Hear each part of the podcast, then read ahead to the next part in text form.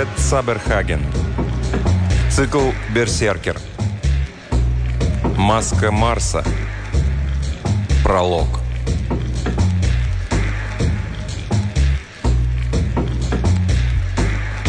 Я третий историк кармпанской расы в благодарность расе выходцев с Земли за оборону моего мира запечатлел здесь свое фрагментарное видение их великой битвы против нашего общего врага. Это видение, крупица по крупице, сложилось из моих прошлых и нынешних контактов с разумами людей и машин. В чуждых разумах я зачастую сталкивался с образами и переживаниями непостижимыми для меня.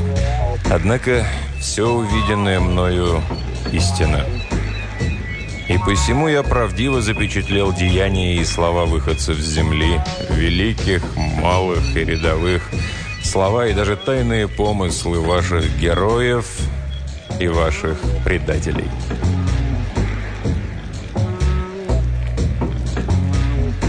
Оглядываясь в прошлое, я узрел, как в 20 столетии вашего христианского календаря ваши праотцы построили на Земле первые радиодетекторы, способные вслушаться в хлябе межзвездных пространств.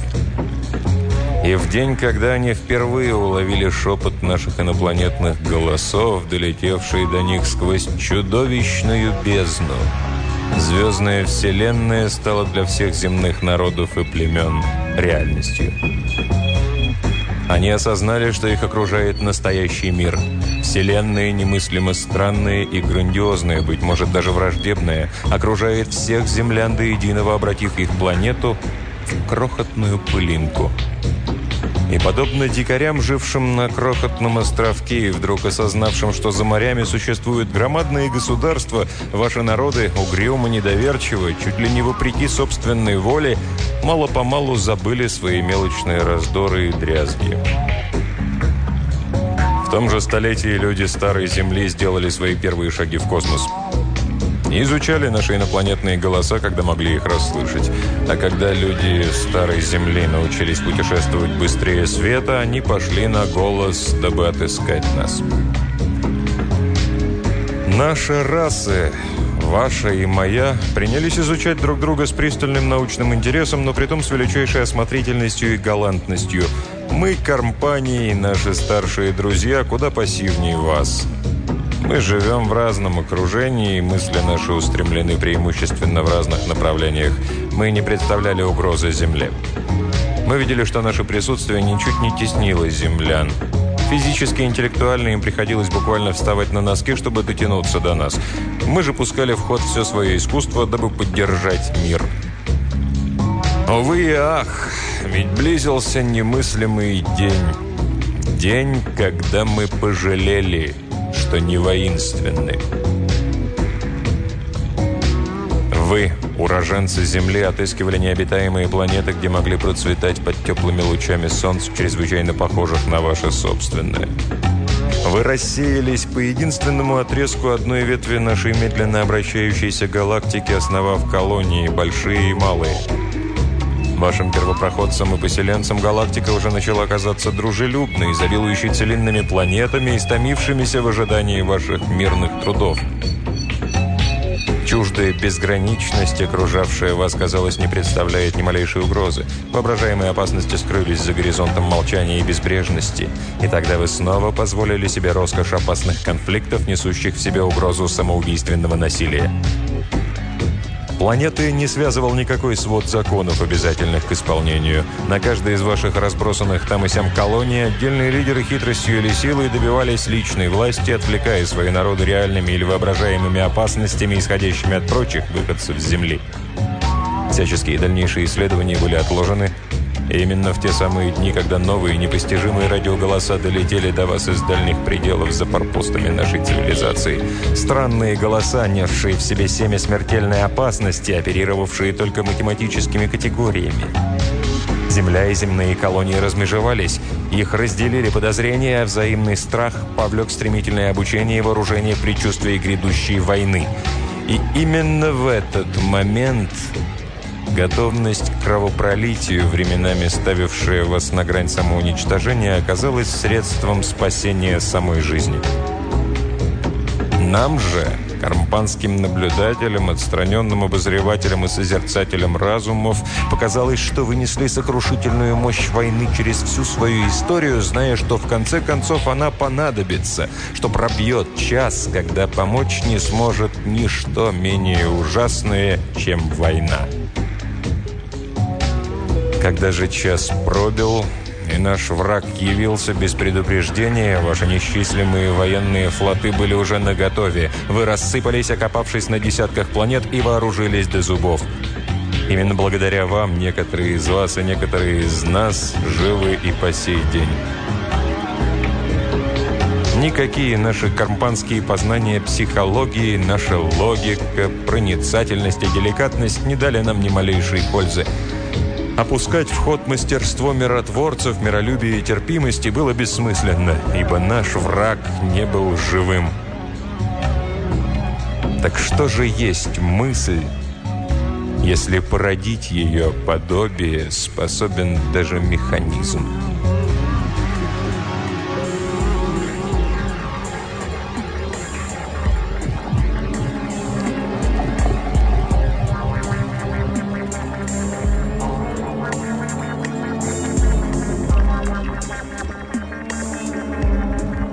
Без единой мысли.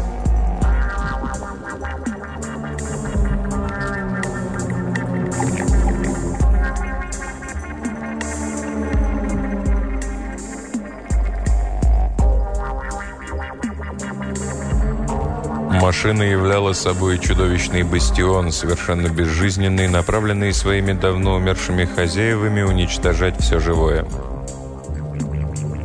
Она и ей подобные достались Земле в наследство от войны между некими неведомыми межзвездными империями, войны, разыгравшейся в незапамятные времена. Одна такая машина, зависнув над планетой, освоенной людьми, могла за два дня обратить ее поверхность в выжженную пустыню, окутанную тучами пары и пыли в сотни миль толщиной. И эта машина только что проделала нечто подобное своей целеустремленной бессознательной войне против жизни она не прибегала ни к какой предсказуемой тактике. Древние неизвестные стратеги построили ее в качестве случайного фактора, чтобы запустить на вражескую территорию ради причинения максимального ущерба. Люди полагали, что план битвы диктует хаотичный распад атомов, слитки какого-то долгоживущего изотопа, запрятанного глубоко внутри машины, и предсказать его не в состоянии ни один противостоящий ей мозг, ни человеческий, ни электронный. Люди назвали эту машину «берсеркером».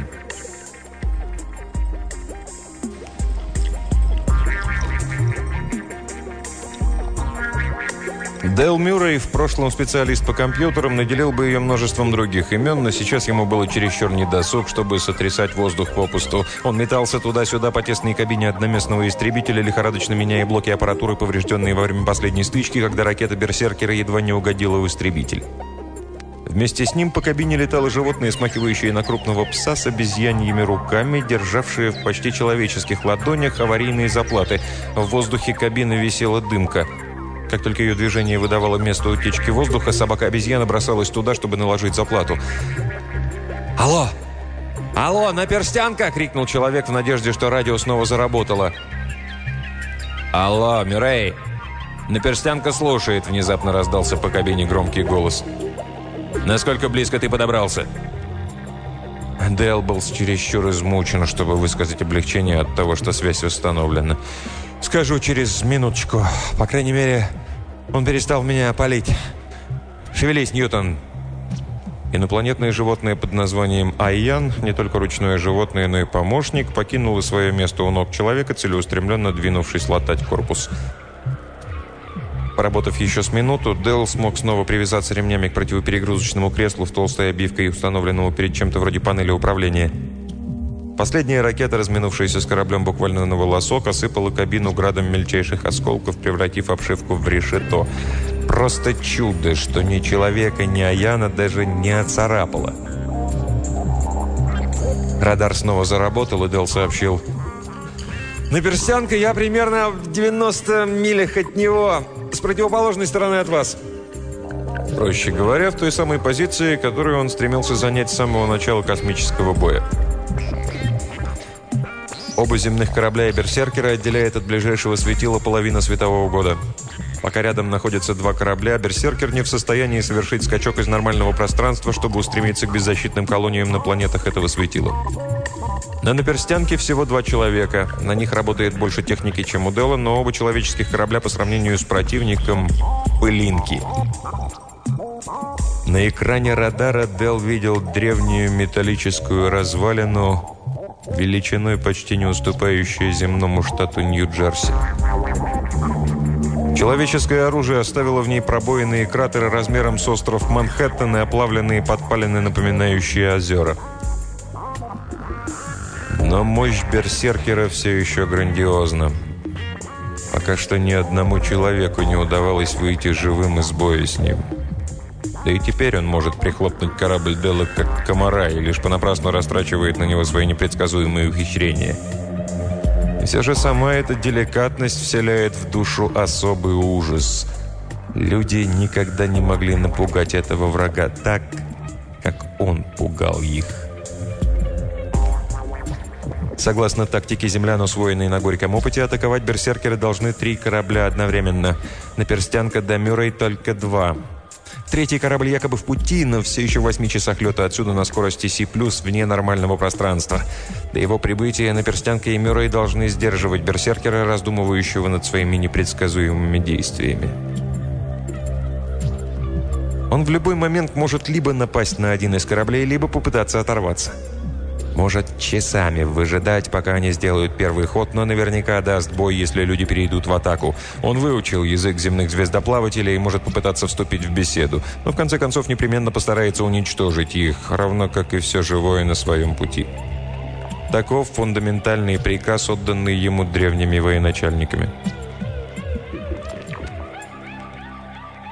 Тысячи лет назад он без труда распылил бы кораблики вроде тех, что ну не преградили ему дорогу, хотя они и вооружены термоядерными боеголовками, но сейчас он своими электронными чувствами уловил, что накопившиеся повреждения подорвали его силы. Да и многовековые бои на просторах галактики, видимо, научили его осмотрительности.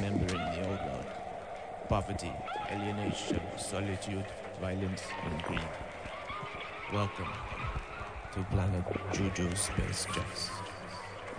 Liberate your soul, your mind, and fly free.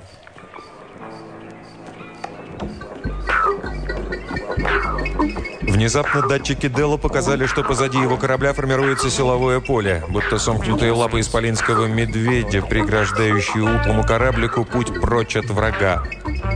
Дел ждал смертельного удара, его дрожащие пальцы зависли над красной кнопкой, которая выпустит все ракеты залпом по берсеркеру. Но если атаковать в одиночку и даже в паре с наперстянкой, адская машина парирует ракеты, сокрушит корабли и двинется дальше, уничтожать очередную беззащитную планету. Для атаки нужны три корабля. Красная кнопка пуска ракет – просто жест отчаяния. Дел уже начал докладывать на перстянке о силовых полях, когда ощутил в своем рассудке первые признаки атаки иного рода. «Ньютон!» – резко бросил он, не отключая канал связи со вторым кораблем. «Пускай там услышат и поймут, что должно вот-вот произойти».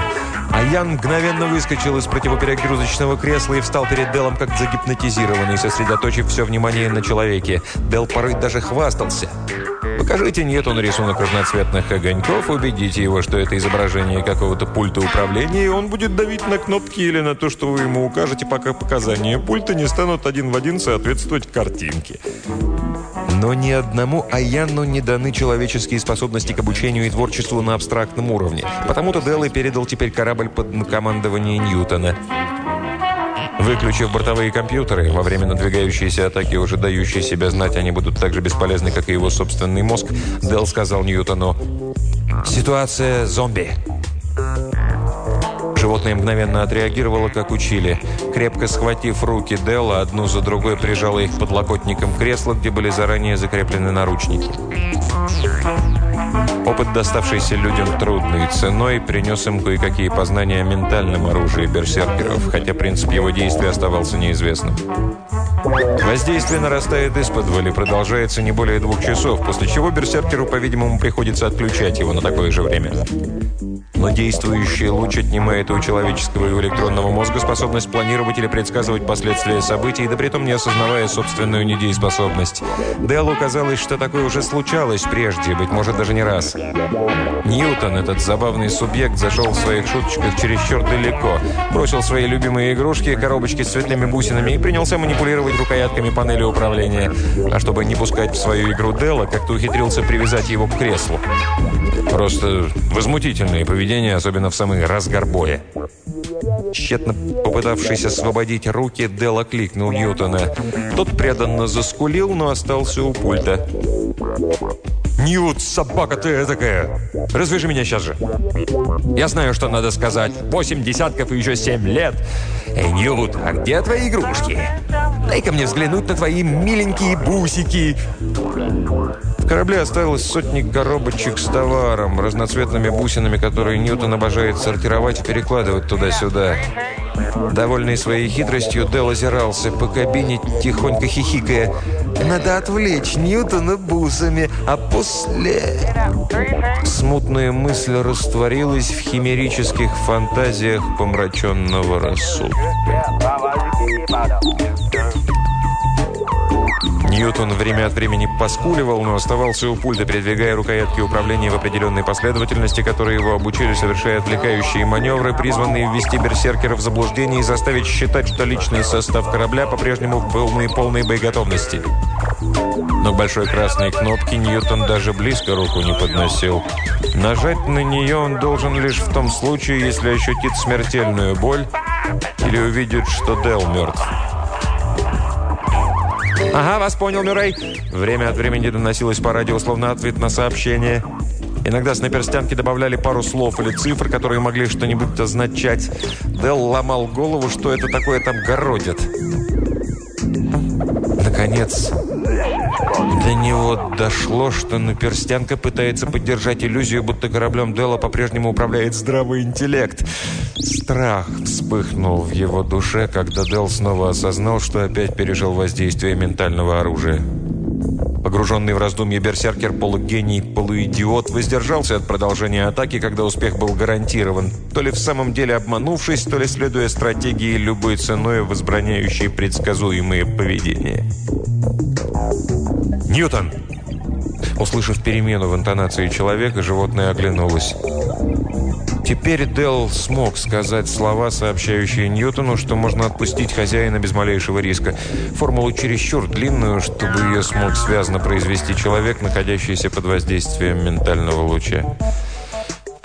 «Никогда не исчезну с лика земли», — договорил он, и Ньютон, взвизгнув от радости, разомкнул наручники. Дел тотчас же повернулся к микрофону. «Наперстянка, очевидно, луч отключен», — разнесся голос Делла по рубке более крупного корабля. «Он снова у руля», — с облегчением вздохнул командир. «Из чего следует?» — откликнулся второй пилот. Наличие третьего и не предполагалось, что в ближайшие два часа у нас есть хоть какой-то шанс дать бой. Я за то, чтобы атаковать сейчас же. Но командир лишь покачал головой, медленно, но твердо. С двумя кораблями у нас почти никаких шансов. До подхода примочки меньше четырех часов. Чтобы рассчитывать на победу, мы должны тянуть время. Я атакую, как только он в следующий раз перебаламутит Делу мозги. По-моему, мы не одурачили его. Ни на миг. Сюда к нам ментальный луч не достанет, но Делу уже не отвалить. А Яну ни почем не дать бой вместо него. Как только Дел отключится, у нас ни единого шанса. «Подождем», — отозвался командир, невостанно обегая взглядом пульт. «Еще не факт, что он перейдет в нападение, как только пустит луч». И вдруг берсеркер заговорил. Его радиоголос отчетливо прозвучал в рубках обоих кораблей.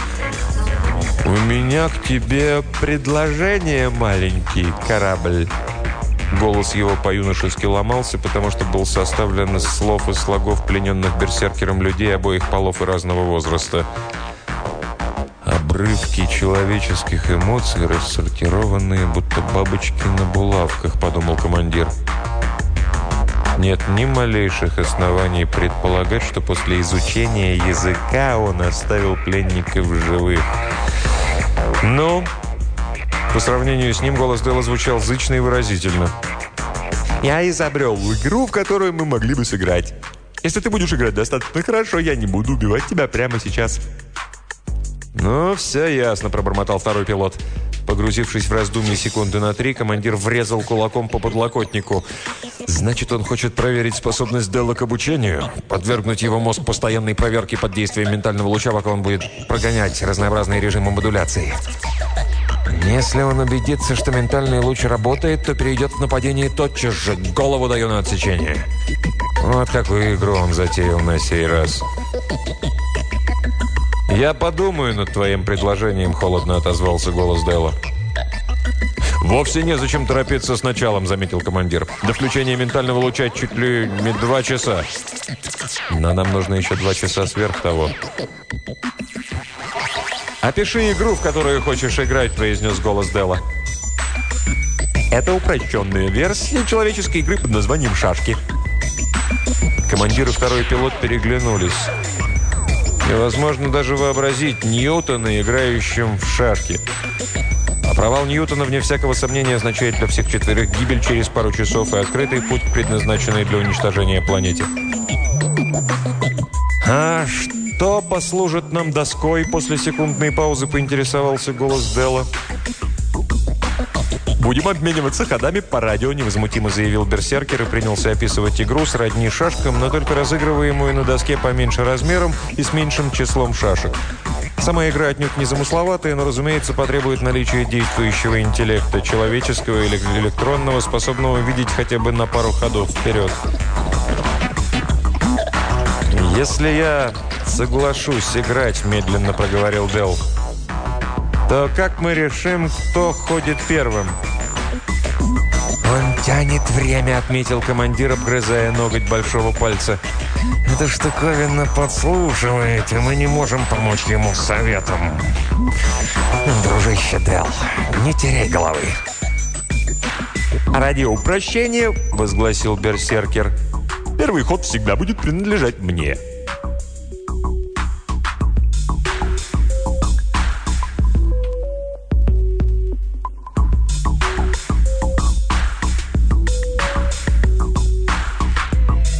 Мастерить шашечную доску Дэл закончил за целый час до атаки на рассудок. При перестановке снабженных штриками фишек сигналы будут передаваться берсеркеру, а подсвеченные клетки будут означать положение его шашек. Если берсеркер попытается общаться с Делом во время действия ментального луча, отвечать ему будет голос, записанный на магнитной ленте, до отказа наполненный слегка агрессивными репликами вроде «Играй, играй!» или «Не желаешь ли сдаться прямо сейчас?» О своем продвижении противнику он не сообщал, потому что все еще не закончил с одним делом, о котором врагу знать не следует. С системой, позволяющей играть в упрощенные шашки даже Ньютону. Работая, Дел беззвучно хихикал, то и дело поглядывая на Ньютона. Тот лежал в своем кресле, прижимая к груди игрушки, будто в поисках утешения. Этот план потребует, чтобы Аян напряг все способности до предела, но изъяна в замысле нет. Он должен удаться непременно. Тщательно проанализировав игру, Делл зарисовал на карточках все возможные позиции, с которыми предстоит столкнуться Ньютону, делая только четные ходы, спасибо Берсеркеру за эту оговорку.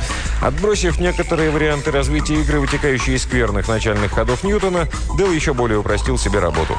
Потом на каждой карточке, изображающей все оставшиеся позиции, указал наилучший возможный ход стрелкой. Теперь оставалось быстренько научить Ньютона отыскивать соответствующую карточку и делать ход, указанный стрелкой.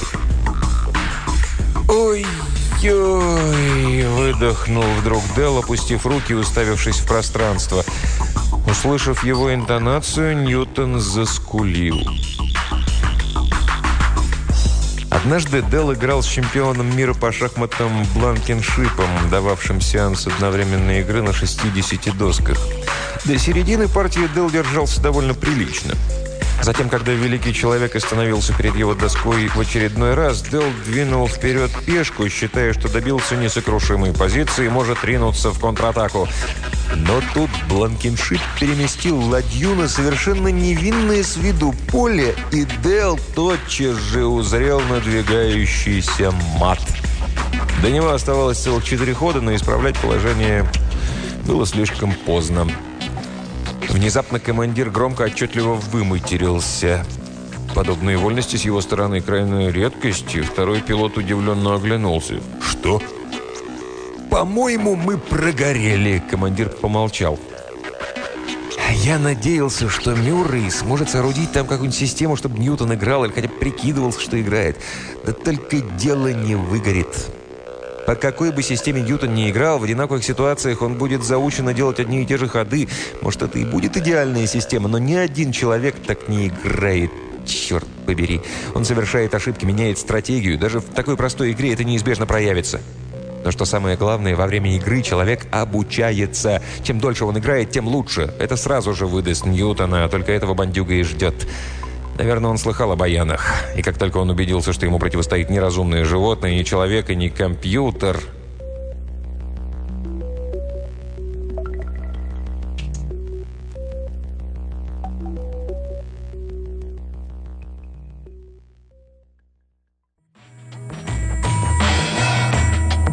Через некоторое время второй пилот сказал «Я принимаю информацию об их ходах. Они начали партию. Может, нам следовало бы состряпать доску, чтобы следить за развитием игры?» «Лучше просто приготовиться вмешаться, когда пробьет час».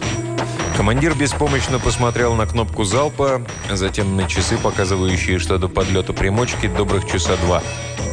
Вскоре второй пилот сообщил Похоже, первая партия окончена. Дел проиграл, если я правильно понимаю цифры их счета. Он помолчал. «Сэр, опять сигнал, который мы приняли, когда Берсеркер в прошлый раз включил ментальный луч. Должно быть, Дел снова почувствовал его». Ответить командиру было нечего. Оба молча принялись ждать атаки чужака, надеясь лишь за считанные секунды до собственной гибели причинить ему хоть какой-то ущерб. «Они начали вторую партию», – озадаченно произнес второй пилот. «А еще я слышал, как он только что сказал...» «Что ж, продолжим». «Ну, голос-то он мог записать. Должно быть, составил какой-то план игры для Ньютона, но долго водить берсеркера за нос он не сможет. Никак». Время едва ползло. Он проиграл уже четыре партии, снова подал голос второй. Но ходы при этом делал не одинаковые. Будь у меня доска... Да заткнись ты со своей доской. Тогда бы мы таращились на нее вместо пульта. Прошу не терять бдительности, мистер. Казалось, прошли долгие часы, когда вдруг второй встрепенулся. «Вот это да!» «Что?» «Наша страна свела партию в ничью. Значит, луч отклонен. Ты уверен, что... Включен! Смотрите, вот здесь те же показания, что и в прошлый раз. Он направлен на Делла чуть ли не час, и все усиливается. Командир уставился на пульт с недоверием, однако он знал квалификацию второго и не имел оснований не доверять ему. Да и показания датчиков выглядели достаточно убедительно. «Значит, кто-то, — промолвил он, — или что-то безмозглое мало-помалу учится играть в эту игру». Помолчал и добавил. «Хе, хе», словно пытался припомнить, как надо смеяться.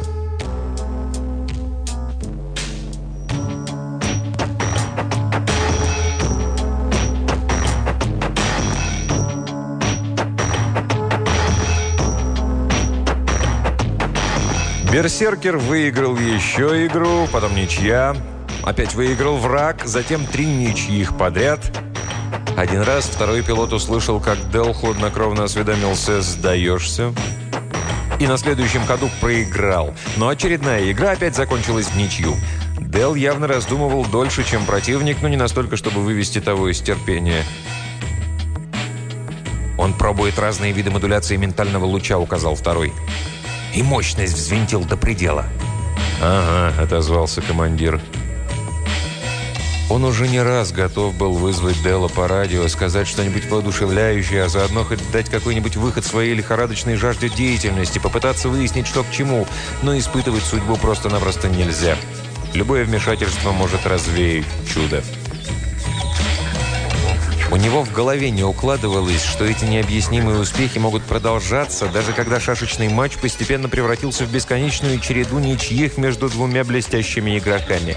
Уже не один час назад, распростившись с жизнью и с надеждой, командир до сих пор ждал фатального мгновения.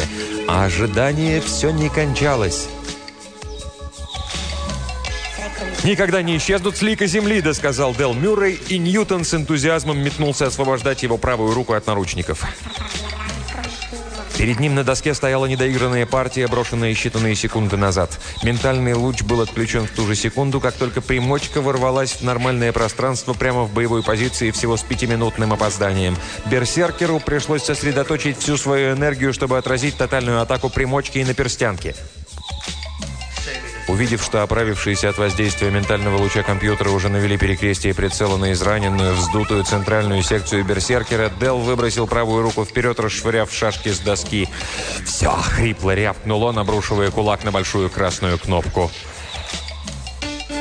«Я рад, что ему не вздумалось играть в шахматы», — позже говорил Дел, беседуя с командиром в рубке на перстянке. Такого мне бы ни почем не соорудить. Иллюминаторы уже очистились, и оба могли разглядывать тускло рдеющее, расширяющееся газовое облако, оставшееся от берсеркера. Очищенное пламенем наследие древнего зла. Но командир не сводил глаз с Дела. Ты заставил Ньютона играть по диаграммам позиции, это я понимаю. Но чего я в толк не возьму, так как ему удалось постепенно освоить игру? Это удалось не ему, а его игрушкам, ухмыльнулся Дел. «Эй, погоди, не надо бить меня так сразу!» Подозвав Аяну, он взял из ладони животного небольшую коробочку. Там что-то тихонько затарахтело – на крышку коробочки была наклеена диаграмма одной из возможных позиций упрощенных шашек, а возможные ходы фигур Делла были размечены разноцветными стрелками. «Потребовалось пара сотен таких коробочек», — пояснил он. Это вот была в группе, которую Ньют использовал для четвертого хода. Как только он находил коробочку с позицией, соответствующей позиции на доске, он брал коробочку и вытаскивал бусину вслепую. Кстати, именно этому его оказалось труднее всего обучить. В попыхах-то.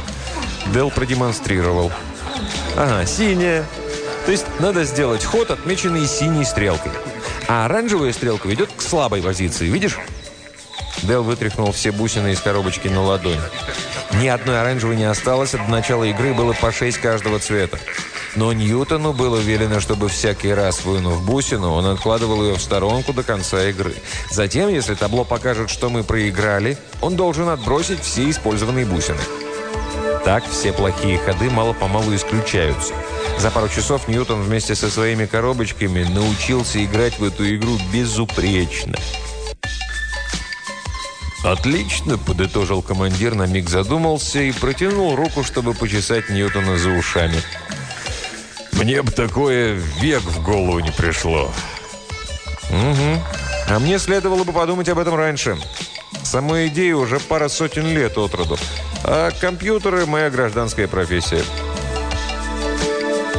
«Это может принести грандиозные плоды», – заметил командир. «И о том, что твоя идея может оказаться полезной для любой оперативной группы, столкнувшейся с ментальным лучом берсеркера». «Ага». Дел впал в задумчивость. «Кроме того...» «Что?» Да вот припомнил одного парня, который встретил как-то раз по имени Бланкеншип. Вот я и гадаю, а не удастся ли мне соорудить